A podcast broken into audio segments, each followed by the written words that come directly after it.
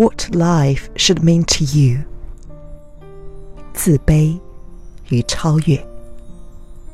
作者：Alfred Adler，奥地利作家阿尔弗雷德·阿德勒。我猜想，这不是你第一本听到的《自卑与超越》。事实上，当我在喜马拉雅上输入书名的时候，我的眼前一下子出现了十几个专辑，以至于我在怀疑，我还有没有要开始录这本书的必要性。但是，等我逐一把它们听完的时候，我决定要录这本书。我希望这样的一本好书，可以有令人平静的声音。和绝佳的音质。有的时候，我们如何去表达和朗读一本书，也会影响到你阅读它和记住它的方式。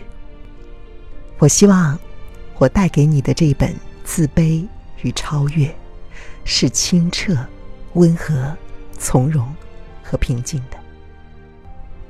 我还希望它能够带有一定的独特性，因为。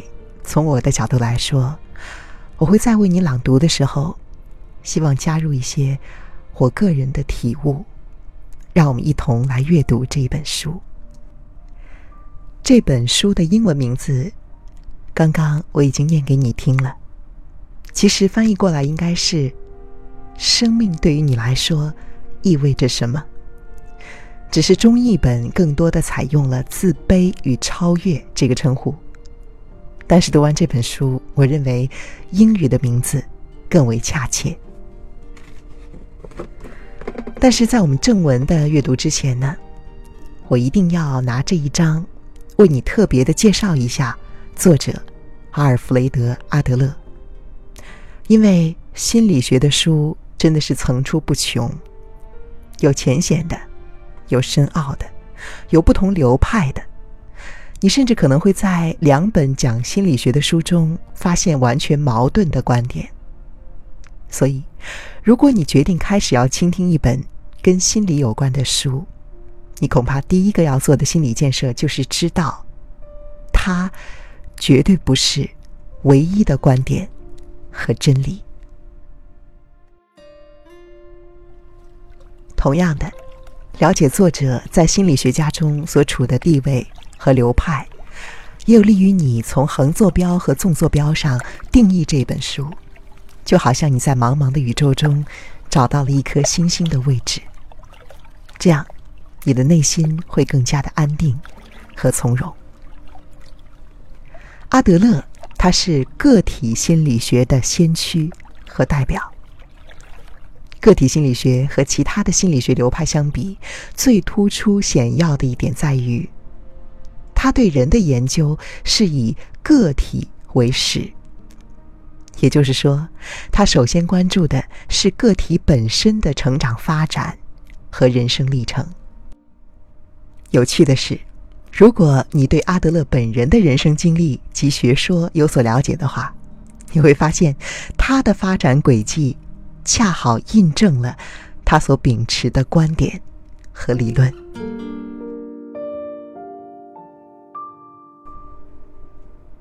阿德勒认为，每一个人都有不同程度的自卑感，而优越感则是自卑感的补偿。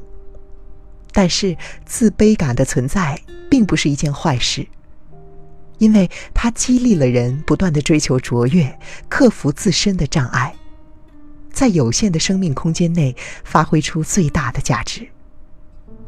可以说，正是由于人类会有自卑感。才会有不断取得发展和进步的不竭动力。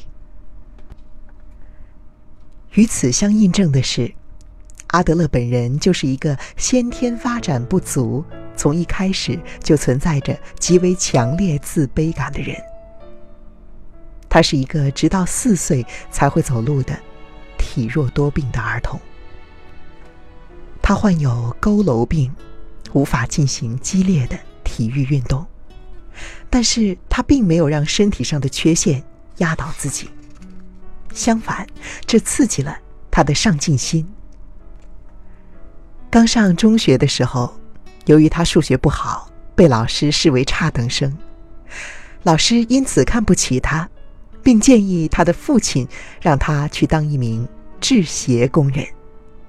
当然，他的父亲拒绝这样做，但这件事情也刺激了好强的阿德勒，促使他努力学习，在数学上有了很大的进步。偶然的一个机会，他解决了一道连老师也感到头疼的数学题，成了班上的优等生。这更加增强了他的自信心。阿德勒后来经常提到这件事，在不无自豪的同时，也启示人们：人的潜力是没有局限的，更不是天生注定的。只要肯去挖掘，每一个人都有成功。和飞跃的机会，这也是阿德勒个体心理学的一个重要原则。在本书中，也在阿德勒所有的理论观点中，自卑和超越都是能够作为代表的一个核心词组，而这也是和他整个的克服自卑、不断超越的生活风格和人生态度相一致的。阿德勒在他的学说里，还尤其强调了合作的重要性。他认为人们总是在追寻生命的意义，然而很多人忽略了一点，那就是个人意义没有任何价值。真正的生命意义存在于个体与他人的交互作用当中。在此基础上。他发展了对于各种心理困惑和心理病症的成因的解释。他认为这些问题的根源都在于没有培养出一种对于他人的兴趣和奉献合作的精神，或者说人们只专注于目标，却使用了错误的达成目标的方式。这也是导致作为弗洛伊德学生的他和精神分析学最终决裂的。最大的分歧。精神分析学以兴趣力解释和说明一切，而在阿德勒的学说里，追求内在价值、拓展社会兴趣本身作为一种内驱力，与一个人的情绪、认知、生活风格相统一。另外，关于对于梦的解释和对于童年记忆的探讨。我们也可以在本书中发现他与弗洛伊德学派的不同之处。关于教育，阿德勒也着重强调一种合作的教育观，主张教育的目的就是为了让孩子学会更好的合作。在此基础上，他提出了现代的教育思想：我们要教会孩子自立，并且为他人着想。应该教他们关于文学、科学和艺术的知识，让他们为人类文明的发展做出自己的贡献，而不只是习得工作技能而已。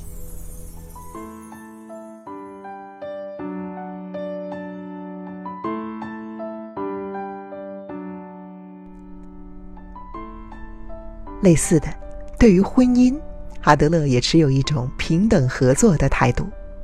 他反对传统要求的妻子对丈夫的顺从，认为婚姻的和谐以夫妻双方的平等互惠为基础，夫妻二人都应该关心对方胜过关心自己，从而建立一种友好的伙伴关系，并且，爱和婚姻都需要合作。这不单单是为了双方的幸福，更是为了整个人类的幸福。于是，在阿德勒自己的婚姻里，他也竭力实践这种平等合作的关系。阿德勒的妻子是俄国的留学生罗莎，出生于莫斯科一个拥有特权的家庭，是一个能说会道、擅长交际、也很能干的女人。但是她突出的个性和热烈的、有一点社会主义意味的激情，与阿德勒矜持而保守的贵族气质。不太一致，这使得他们的婚姻最初常有摩擦。阿德勒在回忆录中说：“男女平等这件事情，说比做容易得多。”但后来两个人还是恩爱非常，白头偕老。这大概和医学博士特有的耐心和细腻的引导有关吧。他们生有四个孩子，三女一男，其中老二亚历山德拉和老三库尔特后来也成为了阿德勒学派的心理学家，继承了父亲的衣钵。另外，如果我们耐心考察阿德勒从小生活的家庭背景，也可以从中找到一些他在本书中所阐述的理论的印证。比如，在有六个兄弟姊妹的家中排行老二的他，对于孩子的出生顺序和性格形成之间的关系，就有一套颇有启发性的观点。阿德勒的哥哥体格健壮，是一个典型的模范儿童。而他自觉长相既矮又丑，和长兄有一种激烈的对抗情绪。阿德勒喜欢郊游，结交各种各样的朋友，在孩子们的游戏中，也总是试图超过他的哥哥。母亲似乎偏爱哥哥，但是阿德勒和父亲相处融洽。成年之后的阿德勒在思考家庭教育的问题时，一定着重考虑了自身家庭环境。对他的影响，因此他反对父母对于个别孩子的偏爱，认为父母无论在何时都要尽其所能对每个子女给予平等的关心和爱护。骄纵和忽视都会对孩子的成长带来不良影响。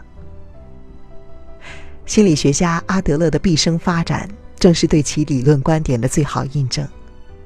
这样一个肯努力修正错误人生信念的人，一个不肯服输、坚持追求卓越的人，一个拥有奉献合作精神的人，他过的才是真正有意义的人生。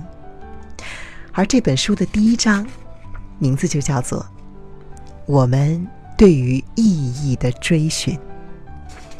下期节目，我就为你开始读第一章。如果你喜欢我读的这一本《自卑与超越》的话，欢迎在这条声音下面给我留言。我看到了就会回复给你。我是主持人楚笑，我期待着和你一起开始读这一本《自卑与超越》。你要清楚自己应该如何过好这一生。